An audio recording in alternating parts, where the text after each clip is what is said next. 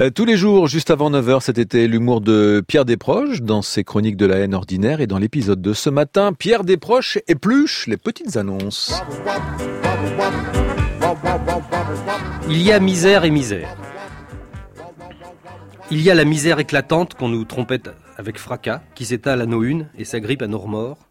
Et puis il y a la misère de série B qui ne vaut pas le détour. D'ailleurs, on ne la voit même pas. C'est la panique extatique du vieillard rhumatisant qui ne sait plus s'extraire de son taxi tout seul.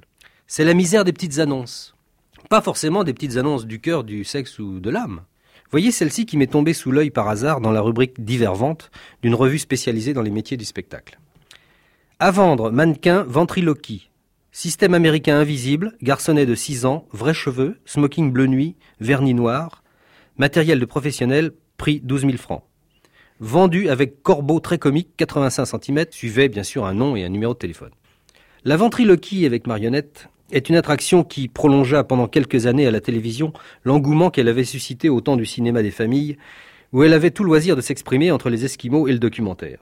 Les plus doués, ou les plus chanceux, survivent encore dans les cabarets emplumés où le personnel zélé profite du peu d'intérêt qu'il suscite pour renouveler les consommations pendant que les girls changent de cache-sexe. Généralement, l'humour suranné de ces fantaisistes hypogastriques met en boîte des chanteurs morts avant Pétain, ou bien encore, exhumant de leur mémoire en chômage des velléités de satire contre la guerre des sexes, raniment-ils soudain l'anachronique conflit entre le gendre et la belle-mère. Le tout servi, avec une voix de canard meurtri insultante aux portes qui grincent, à des publics texans ou nippons, accourus en ces lieux pour voir bouger des cupaïtés. Alors, un soir, ou bien plutôt à l'aube, en sortant du Paris Folies par la porte de derrière, pour que les belles dames et les messieurs bien mis ne voient pas les marques pelées de sa misère sur son manteau de drap, le ventriloque se dit qu'il en a marre. Il ouvre sa voiture gamelle pour rentrer à Saint-Denis. À la place du mort, il dépose avec douceur le pantin rigolard qui s'appelle Philémon, quelquefois Roudoudou. Ce soir, il oublie de lui attacher sa ceinture. Mais il lui demande, comme ça, par réflexe, et puis d'ailleurs il n'a personne d'autre à qui parler, Et toi, Philémon, T'en as pas marre de faire le con tous les soirs de la vie pour ces gens qui s'en foutent.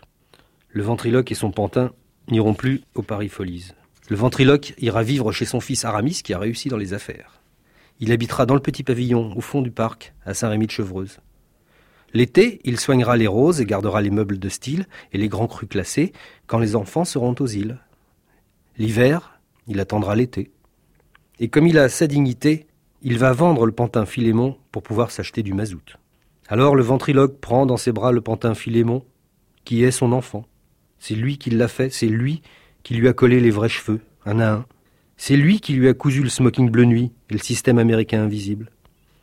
Il l'allonge doucement sur la table à repasser, avec une brosse à dents, la même depuis 35 ans, monsieur.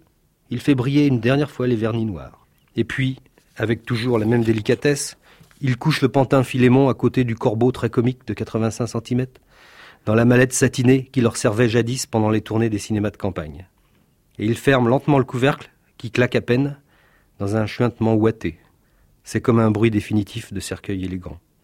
Et le ventriloque se lève. Il se sent vieux. Il téléphone aux petites annonces avec une voix de canard.